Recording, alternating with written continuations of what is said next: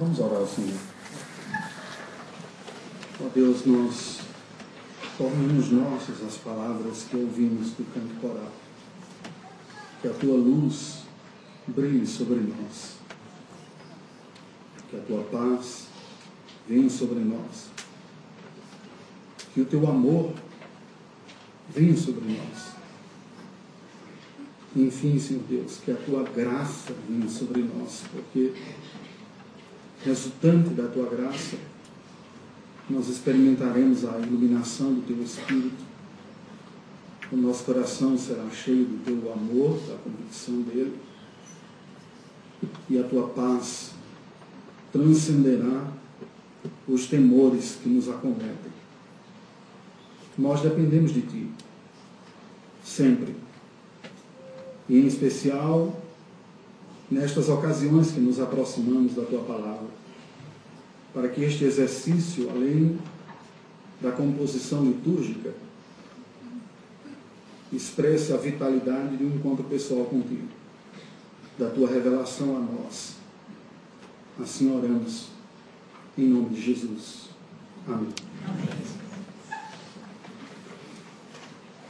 O medo é um recurso autoprotetor saudável. Em níveis seguros, nós aprendemos até mesmo a usá-lo como um entretenimento. Parques de diversão, esportes radicais, foram a domesticação do medo para fins positivos na própria vida, onde a pessoa sente a adrenalina e a sensação de que está vivo e curte alguns momentos. O temor faz parte do senso de autoproteção que Deus instintivamente colocou sobre nós. Se não tivéssemos o medo, seríamos suicidas ou assassinos em potencial maior do que já o temos. É o receio de um capotamento que refreia alguém de pisar mais fundo no acelerador. O receio de cair de um penhasco que faz com que alguém caminhe um pouco mais longe da beira do precipício e tantos outros receios que são saudáveis não podem ser interpretados tão somente como elementos ruins. Entretanto, o medo entra como um efeito colateral do pecado na espécie humana também. Assim como tudo em nossa vida foi afetado pelo pecado, esse sentimento originalmente positivo e natural encontra um desvio e gera estados muitas vezes paralisantes, traumáticos, irreais e por vezes até irracionais na vida de muitas pessoas, que entendem que racionalmente não poderiam estar congelados diante de situação que não oferecem riscos reais, mas de alguma maneira a sua psique se vê afetada por alguns quadros que se apresentam experiências traumáticas, possivelmente experimentadas na sua vida, evocam a alma humana uma espécie de déjà vu atormentador. E situações servem de gatilho para o desespero, quando deveriam ser encaradas como circunstâncias normais da vida.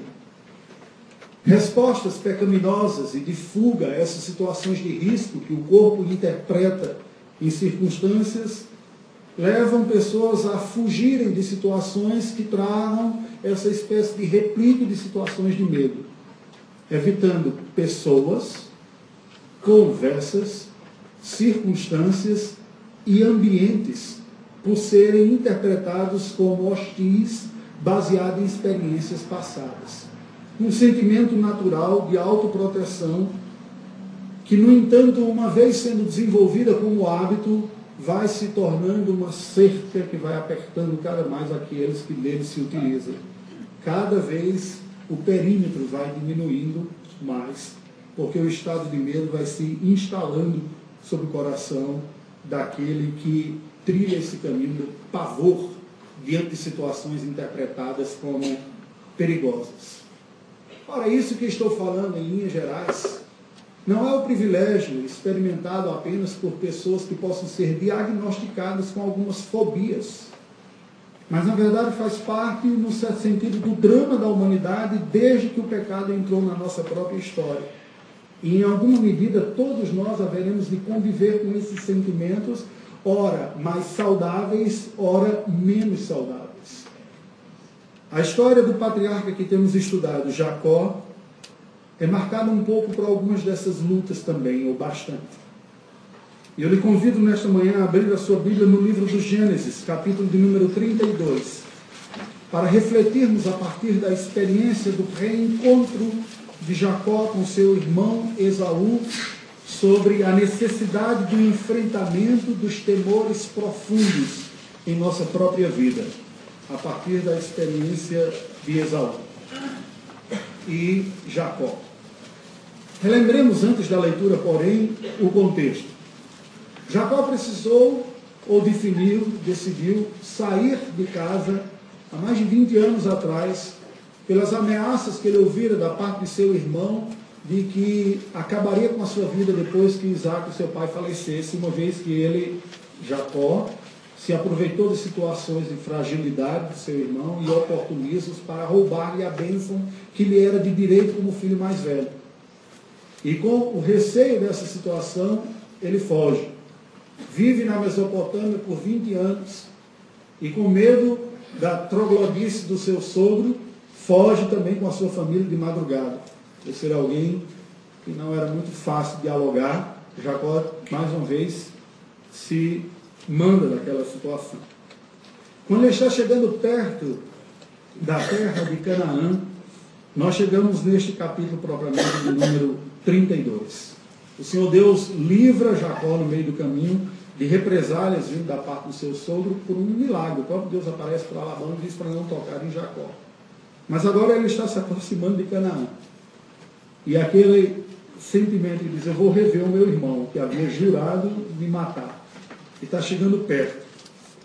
Tudo aquilo vai se instalando na sua alma e o texto que passo a ler agora nos descreve esse cenário. Lerei do verso 1 ao 21, depois no capítulo 33, versos de 1 a 17, acompanha a leitura do pastor. Também Jacó seguiu o seu caminho, e anjos de Deus lhe saíram ao encontro, a encontrá-lo. Quando os viu, disse: Este é o acampamento de Deus, e chamou aquele lugar Manaim. Então Jacó enviou mensageiros adiante de si a Esaú, seu irmão, à terra de Seir, território de Edom, e lhes ordenou: Assim falareis a meu senhor Esaú. Teu servo Jacó mandou dizer isso: Como peregrino morei com Labão, em cuja companhia fiquei até agora. Tenho bois, jumentos, rebanhos, servos e servas. Mando comunicá-lo ao meu senhor para lograr mecer a sua presença. Voltaram os mensageiros a Jacó, dizendo: Fomos a teu irmão Esaú também ele vem de caminho para se encontrar contigo e quatrocentos homens com ele. Então Jacó teve medo e se perturbou. Dividiu em dois bandos o povo que com ele estava, e os rebanhos, e os bois e os camelos. Pois disse: Se vier Esaú a um bando e o ferir, o outro bando escapará. E orou Jacó: Deus de meu pai Abraão, e Deus de meu pai Isaque, ó Senhor, que me disseste: Torna a tua terra e a tua parentela, e te farei bem. Sou indigno de todas as misericórdias e de toda a fidelidade que tens usado para com teu servo. Pois com apenas o meu cajado atravessei este Jordão, já agora sou dois bandos. Livra-me das mãos de meu irmão Esaú, porque eu o temo, para que não venha ele matar-me as mães com os filhos. E disseste, certamente eu te farei bem, e dar-te-ei a descendência como a areia do mar que pela multidão não se pode contar. E tendo passado ali aquela noite, separou do que tinha um presente para seu irmão Esaú: duzentas cabras e vinte bodes, duzentas ovelhas e vinte carneiros, trinta camelas de leite com suas crias, quarenta vacas e dez touros, vinte jumentas e dez jumentinhos.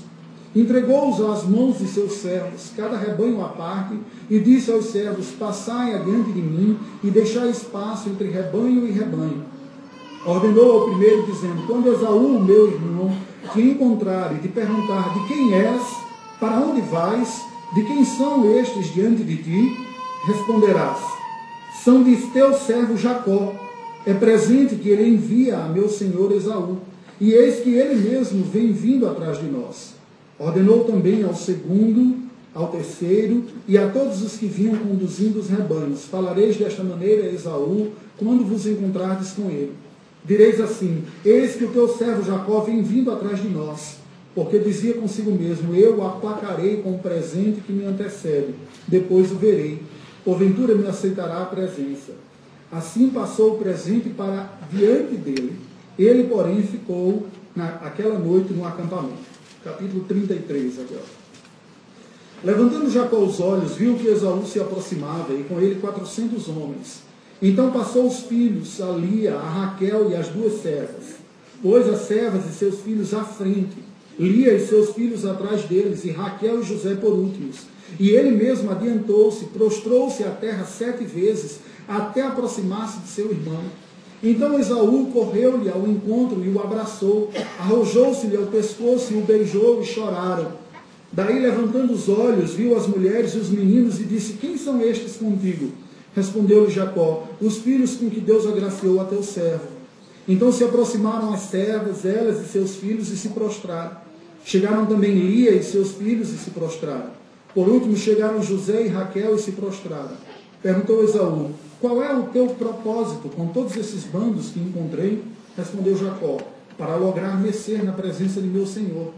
Então disse Esaú: Eu tenho muitos bens, meu irmão, guarda o que tens. Mas Jacó insistiu: Não recuses. Se logrei mercê diante de ti, peço-te que aceites o meu presente, porquanto vi o teu rosto como se tivesse contemplado o semblante de Deus e te agradaste de mim. Peço-te, pois, recebe o meu presente que eu te trouxe, porque Deus tem sido generoso para comigo e tenho fartura. E estou com ele até que o aceitou. Disse Esaú: Partamos e caminhemos. Eu seguirei junto de ti. Porém, Jacó lhe disse: Meu senhor sabe que estes meninos são tenros e tenham comigo ovelhas e vacas de leite. Se forçados a caminhar demais, um só dia, morrerão todos os rebanhos. Passe, meu senhor, adiante de seu servo. Eu seguirei guiando-as, pouco a pouco, no passo do gado que me vai à frente e no passo dos meninos, até chegar a meu senhor em Seir.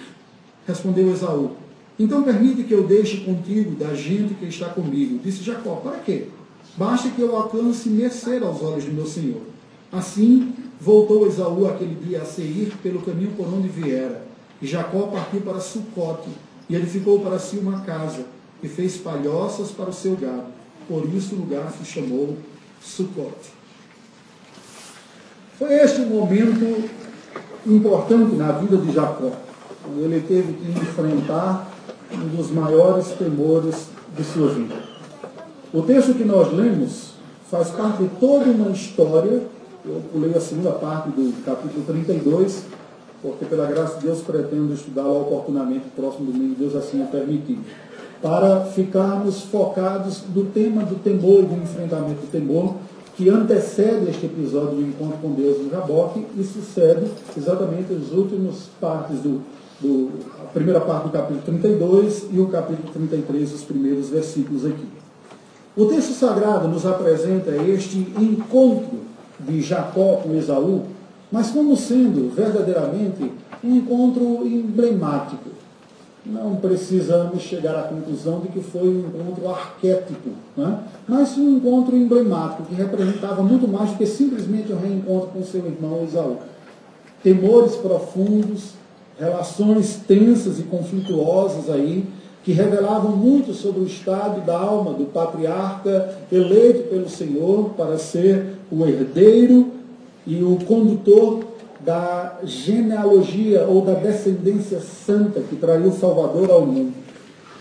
Deus está trabalhando com a vida de Jacó. E Jacó está sendo trabalhado por Deus em meio a todas essas circunstâncias. E aqui ele enfrenta uma das situações mais difíceis de sua vida.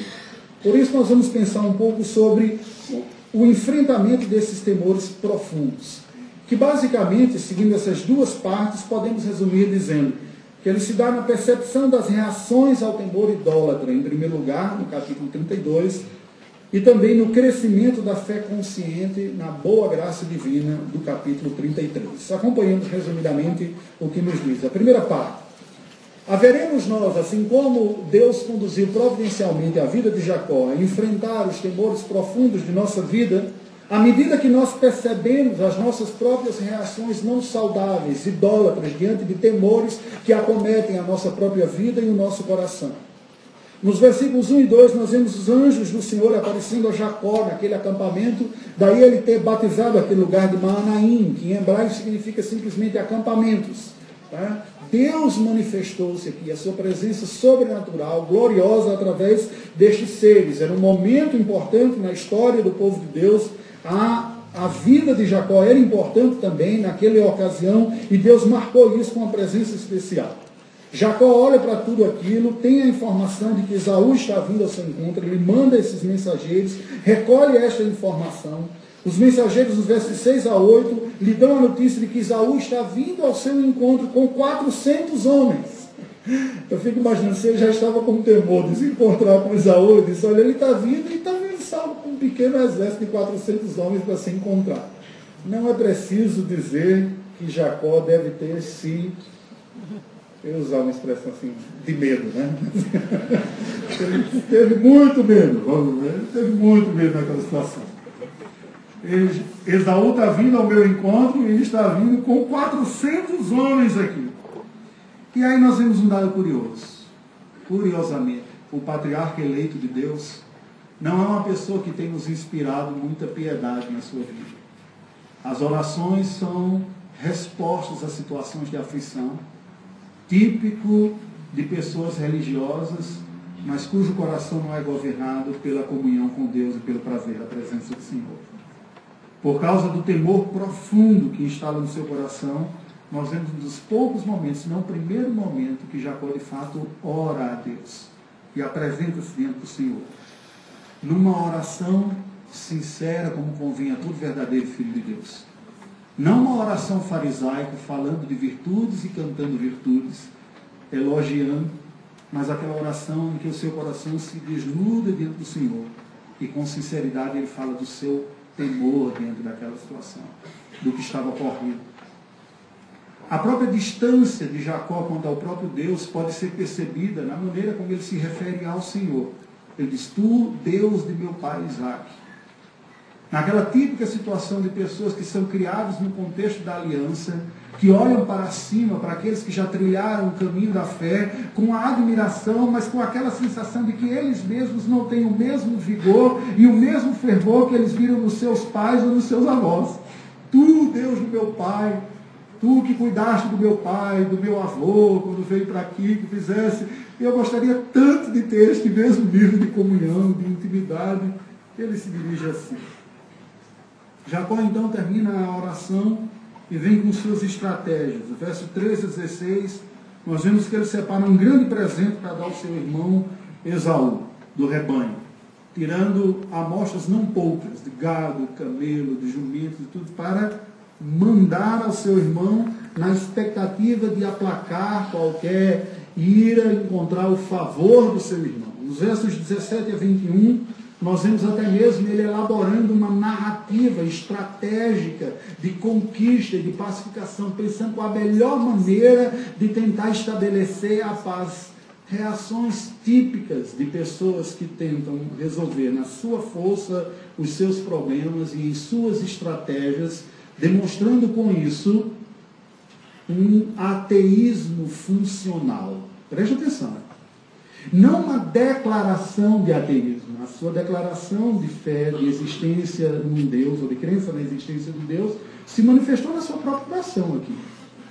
Mas como típica expressão de fragilidade de fé, e uma fé impotente muitas vezes diante da vida, as pessoas mesmas que afirmam crer em um Deus soberano, Deus do seu Pai, não conseguem vê-lo de fato como Deus do seu dia a dia, da segunda-feira, do seu problema, dos seus temores, e encaram a sua vida como se fossem de fato autossuficientes e os únicos responsáveis por resolver os seus próprios problemas. Ele ora com uma demanda do seu coração, da sua aflição, mas quando ele termina a oração, ele diz: Como é que eu vou resolver esse problema aqui?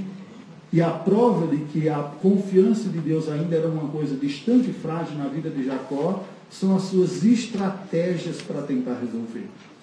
Quando burlamos ou pensamos em estratégias facilitadoras não propriamente honestas, no sentido de transparentemente legítimas, verdadeiras em tudo aquilo que expressamos, mas com a intencionalidade de demonstrar para o outro uma outra ideia, nós demonstramos essa atuação que expressa a falta de comunhão no Senhor. Jacó temeu pelos 400 homens de Esaú. Dividiu o seu grupo em dois de prioridade. Colocou um indo à frente, o outro indo depois, fez essa oração que demonstra estas situações da vida dele. A segunda porção está nos descrita no capítulo de número 33, mais adiante. Entre os versículos 22 e 32, nós vemos que no meio disso Deus aparece para Jacó e tem aquele conflito, aquela luta, aquele encontro com ele sobrenatural, que marca profundamente a vida de Jacó e será oportunamente estudado. Mas no capítulo 33, nós vemos essa segunda parte. Quando nós temos não apenas a oportunidade de percebermos as nossas reações, os sinais que essas reações dão, de funcional ateísmo, que a crença de Deus parece estar ortodoxa no que diz respeito à declaração de fé, a um momento litúrgico como tivemos hoje aqui, lendo perguntas e respostas de catecismos, mas não conseguimos trazer para o nosso coração no dia a dia a mesma confiança que aplaque os temores do nosso coração que nos ajude a caminhar com fidelidade, sem estratégias humanas, demonstrando que há uma real confiança em Deus, que eu não preciso desenvolver um jeitinho para resolver os problemas aqui. Nós estamos nesta trilha de Deus para percebermos aquilo que não está saudável em nosso coração, quando os temores, na verdade, são os verdadeiros governantes de nossa vida. E neste sentido, são ídolos reais, não estátuas de pedra, de madeira, mas quando outros temores se instalam sobre o nosso coração, maior que o próprio temor de Deus que apacenta a nossa alma, isso significa que na prática há outras realidades que experimentamos como sendo mais fortes do que o próprio Deus. E por isso que são temores escravizadores, que tendem cada vez mais a crescerem e aprisionar aqueles que são por eles tomados. Estas coisas são percebidas nas estratégias de resposta. Quando reagimos pecaminosamente a alguma coisa, ou quando desenvolvemos estratégias pecaminosas para resolver os nossos problemas não reais, não legítimas, nós demonstramos com isso um sentimento idólatra ordenando o nosso coração. Porque já não é mais o temor do Senhor que governa. Quando o temor do Senhor governa, a estratégia ilícita e pecaminosa não tem nenhum espaço. A crença, se Deus é soberano e afirmamos que Ele é, se Ele é bom e afirmamos que Ele é, não faz nenhum sentido usarmos de estratégias que não sejam legítimas ou aprovadas por Ele. Isso significa dizer que nós não cremos que de fato Deus tem o melhor para a nossa vida. Nós podemos declarar que cremos, citar estamentos eh, teológicos ou declarações de fé, debatermos teologicamente, até trucidarmos quem for de outra linha teológica. Mas na nossa própria vida, a teologia real é aquela do coração, que vai se manifestar nas situações concretas, na angústia, na falta de tranquilidade na hora de dormir, na insegurança diante dos embates da vida, no pavor congelante diante daquilo e na absoluta incapacidade de aceitar as deficiências e agruras da vida como sendo fruto da boa mão soberana de Deus. Nós nem sempre entenderemos os caminhos soberanos do Senhor sobre a nossa vida. Muitas vezes eles serão difíceis de compreender. O que nos salvará do desespero é a certeza de que Deus é bom e é soberano, e ainda que eu não entenda como todas as coisas possam cooperar para o meu bem, Ele está no controle de todas as coisas e não cabe a mim nenhuma estratégia ímpia para resolver os meus próprios problemas. Agora, quando não é o temor do Senhor que governa o nosso coração, mas é o temor do sofrimento que uma situação possa nos dar. É o temor das consequências de alguns erros que nós cometemos ou pecados. Quando estes temores se instalam no nosso coração, maior do que o temor a Deus, aí nós experimentamos essa situação pecaminosa, que João diz que o verdadeiro amor lança fora o medo.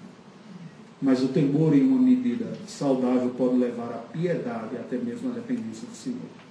Depois desse encontro com Deus, descrito no final do capítulo 32, nós chegamos ao capítulo de número 33, com ah, Jacó, então, crescendo nessa confiança na graça divina. Veja, os versículos de 1 a 3 diz que Jacó viu o seu irmão Esaú com seus 400 homens ele organiza a sua família, ele se adianta até os seus. Esaú abraça Jacó e chora, curiosamente. A iniciativa da demonstração do afeto, do carinho e do amor não veio do patriarca eleito. Ele estava dominado por pavor, por temor, ele estava tentando de toda forma apaziguar aquilo, comprar uma pacificação. E diz, olha, eu sei que eu roubei a bênção lá atrás, mas você ficou com tudo, né? eu não levei nada, eu saí só com um cajadinho, daqui. Você ficou com tudo que tinha, tudo que você tem era o que papai Deus ficou para você como primogênito, eu não levei nada, tudo que eu tenho aqui ó, foi Deus que me deu lá, e assim, e eu estou dando até uma parte boa para você, você dizer que eu não quero nada seu, eu não ofereço risco. É isso que ele está dizendo aqui para o seu irmão. Não é?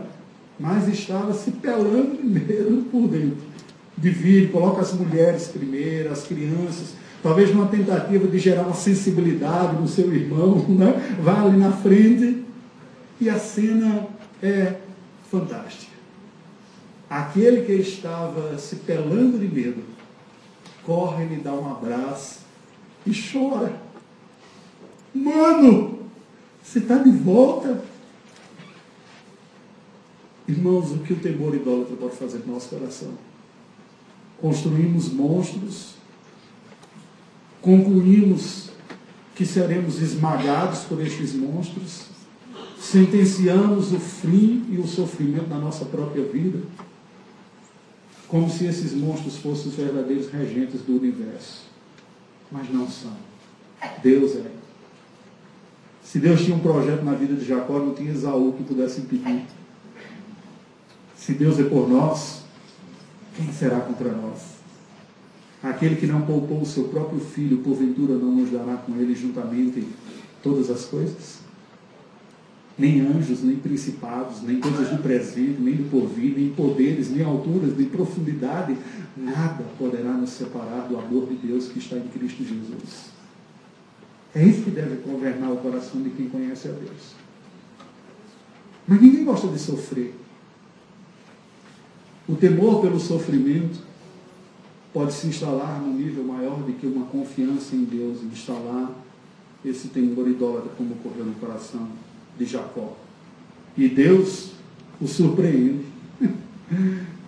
mostrando que aquele que tinha dado juras de morte é quem se antecipa com declarações de amor, abraçando no coração, ele chorando, dizer que bom te rever.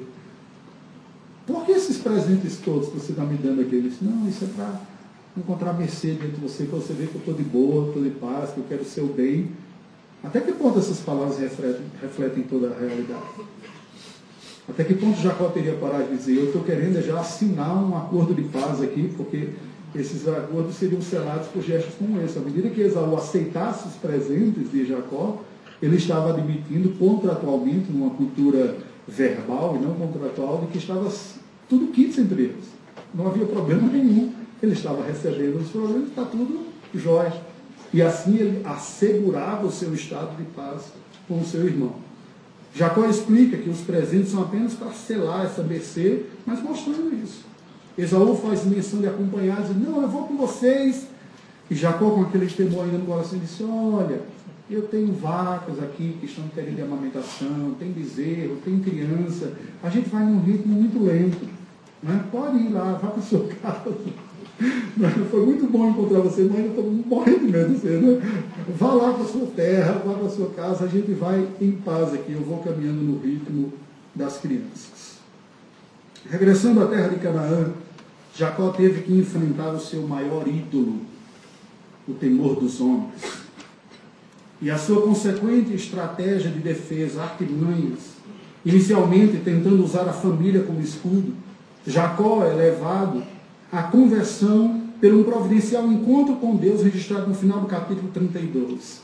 Ele ora com sinceridade. Pela primeira vez ele se desnuda diante de Deus. E diz, olha, tu és o Deus do meu pai, eu não te conheço desse mesmo jeito, eu estou me pelando de medo aqui, meu irmão está ouvindo, o Senhor falou que era para eu voltar para minha terra, eu estou voltando, mas já com quatro simples outros, vai acabar comigo, pelo amor de Deus, isso vai acontecer. Ele é absolutamente sincero na oração, isso é oração fervorosa.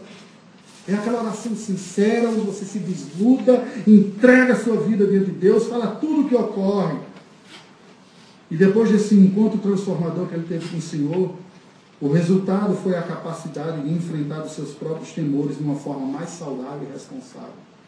Ele teve que enfrentá-los e o enfrentou. O reencontro de Jacó com Esaú foi precedido de um temor providencial quebrantador.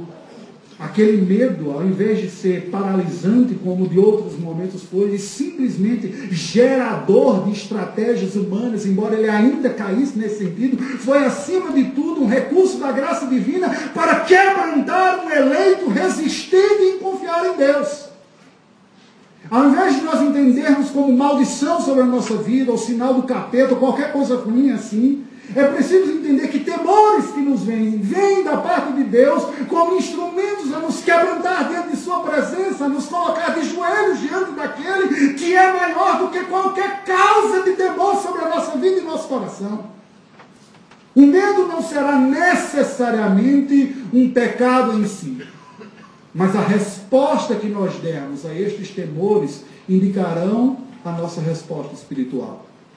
Quando Josafá tem notícia de que um exército está se levantando contra, a Bíblia diz que ele teve medo. Mas ele depois ora ao Senhor e busca a graça de Deus. Não há problema em ter medo, não há problema em negar o que há. Pelo contrário, religiosidades esquizofrênicas, paranoicas, loucas, enlouquecedoras, escravizadoras dos outros são aquelas que vendem a ideia de que eu tenho que certo o tempo todo, confiante o tempo todo, amado o tempo todo. Nós não somos assim. Nenhum de nós. E se alguém pensa que está aqui, que Deus te abençoe te quebrantando. Para que você pare de confiar em si mesmo. Nós somos a religião de um povo que é salvo por Deus, que é liberto, que é perdoado, que é resgatado, que muitas vezes na vida tende a confiar em si mesmo e em suas estratégias e para Deus nos livrar da nossa religiosidade e autoconfiança, a sua providência pode nos mandar temores aterrorizadores, para que a alma aflita se quebre diante daquele que é maior do que os temores, aquele que é governante sobre tudo, para podermos enfim dizer como salmista, ainda que eu ande pelo vale da sombra da morte, não temerei mal nenhum, porque tu estás comigo o vale continua sendo de sombra e de morte. Mas é a tua presença que me capacita a enfrentá-la. Eu não estou só. A verdade do Evangelho não é que temores não nos alcançarão, mas é que o Senhor estará conosco. E assim nós seremos capacitados a enfrentá-los, a ir adiante. Isso precisa ser experimentado. O Senhor Jesus disse: No mundo tereis aflições. Mas tenha bom ânimo, eu venci o mundo. Não se turbe o vosso coração. Não se desespere. Eu estou convosco. Deus fala através de Isaías: Eu sou contigo, ó povo de Israel. Eu estou contigo. Permita-me ler essa parte. Isaías, capítulo 43, lemos as seguintes palavras do profeta. Mas agora diz o Senhor que te criou, ó Jacó, e que te formou, ó Israel, não temas, porque eu te remi, chamei-te pelo teu nome, tu és meu. Quando passares pelas águas, eu serei contigo. Quando pelos rios, eles não te submergirão. Quando passares pelo fogo, não te queimarás, nem chama arderá em ti, porque eu sou o Senhor, teu Deus, o Santo de Israel, o teu Salvador. Eu dei o Egito por teu resgate, a Etiópia e Seba por ti, visto que foste precioso aos meus olhos, digno de honra, e eu te amei darei homens por ti e os povos pela tua vida. Não temas, porque sou contigo. Trarei a tua descendência desde o Oriente e a juntarei desde o Ocidente, diz o Senhor. Preste atenção. Eu sou contigo, é a promessa do Evangelho. A dor pode até vir, o sofrimento pode até vir, só que a realidade da presença de Deus é potencialmente, infinitamente maior e, portanto, suficientemente capacitadora para enfrentarmos o que nos gera os temores. Quem é maior do que Deus?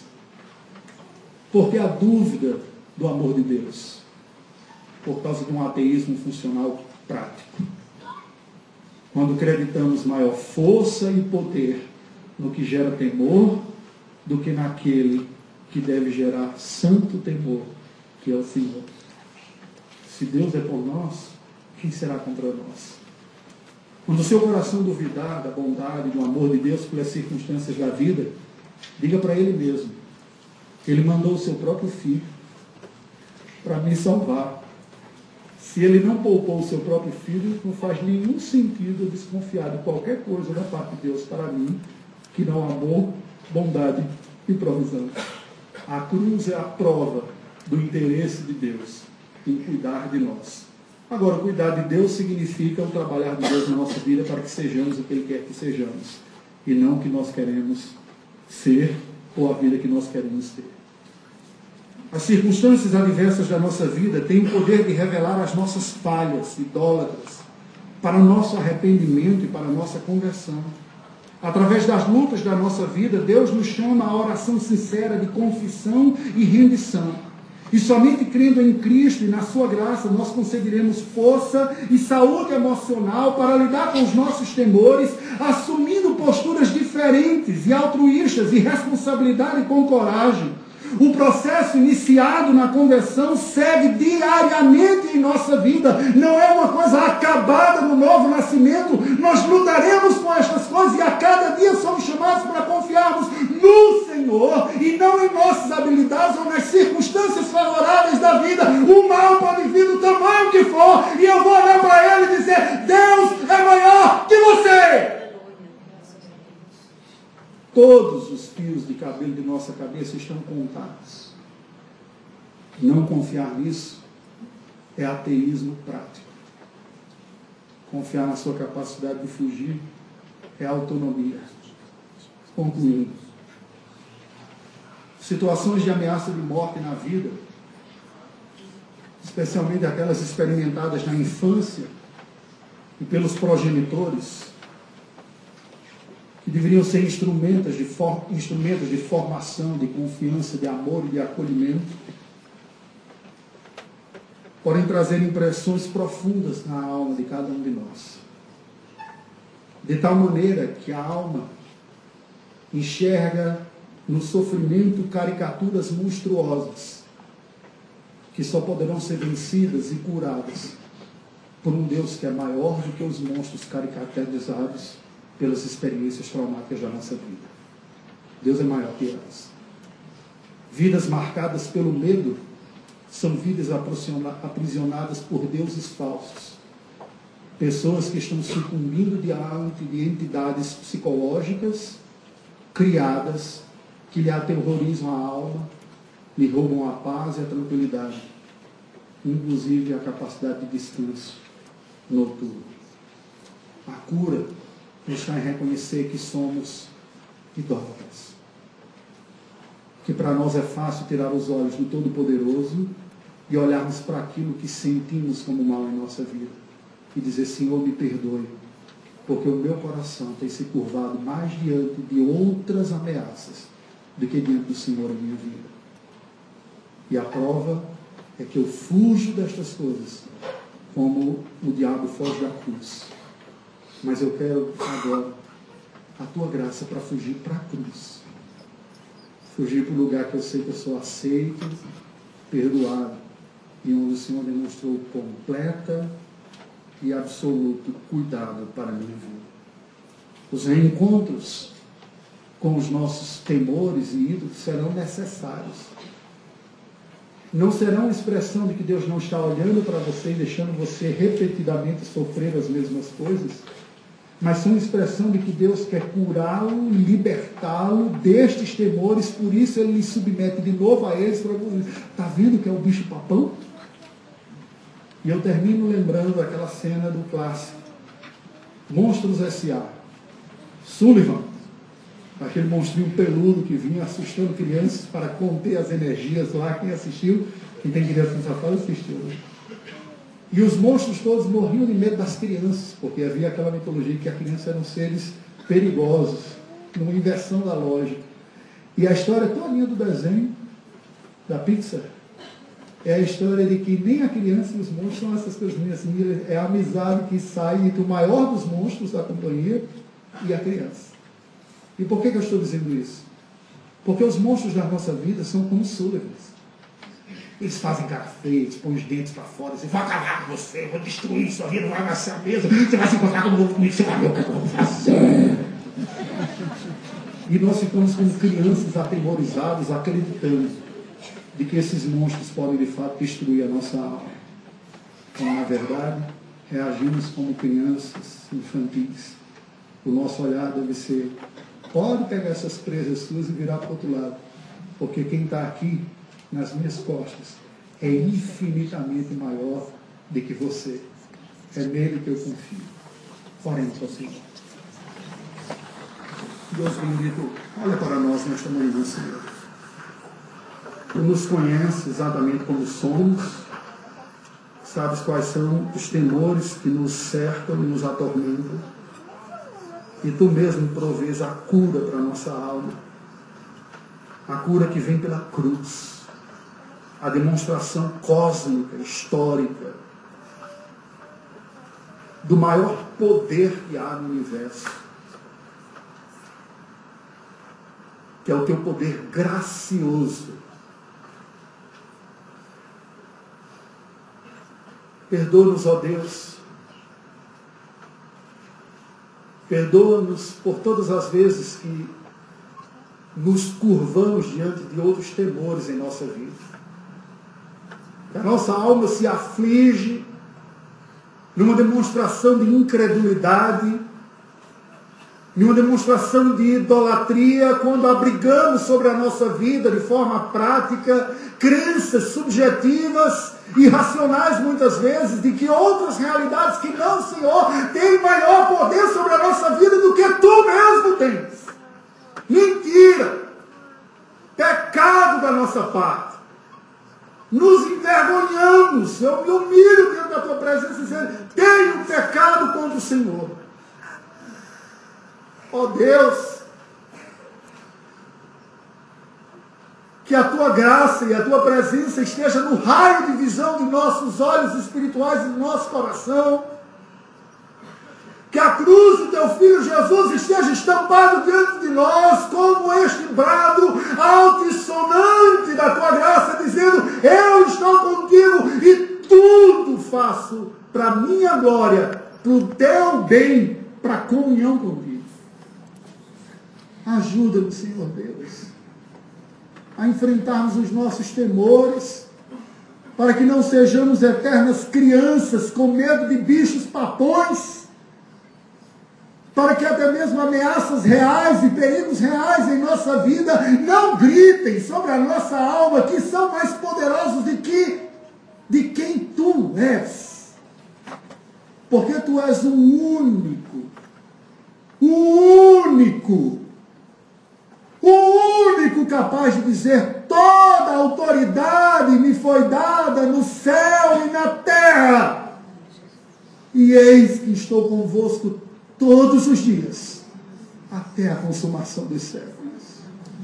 Pelo poder do teu Espírito, perdoe-nos pela nossa incredulidade. Aceita-nos e estampa esta verdade pelo poder do teu Espírito em nossos corações. Em nome de Jesus. Amém. Amém.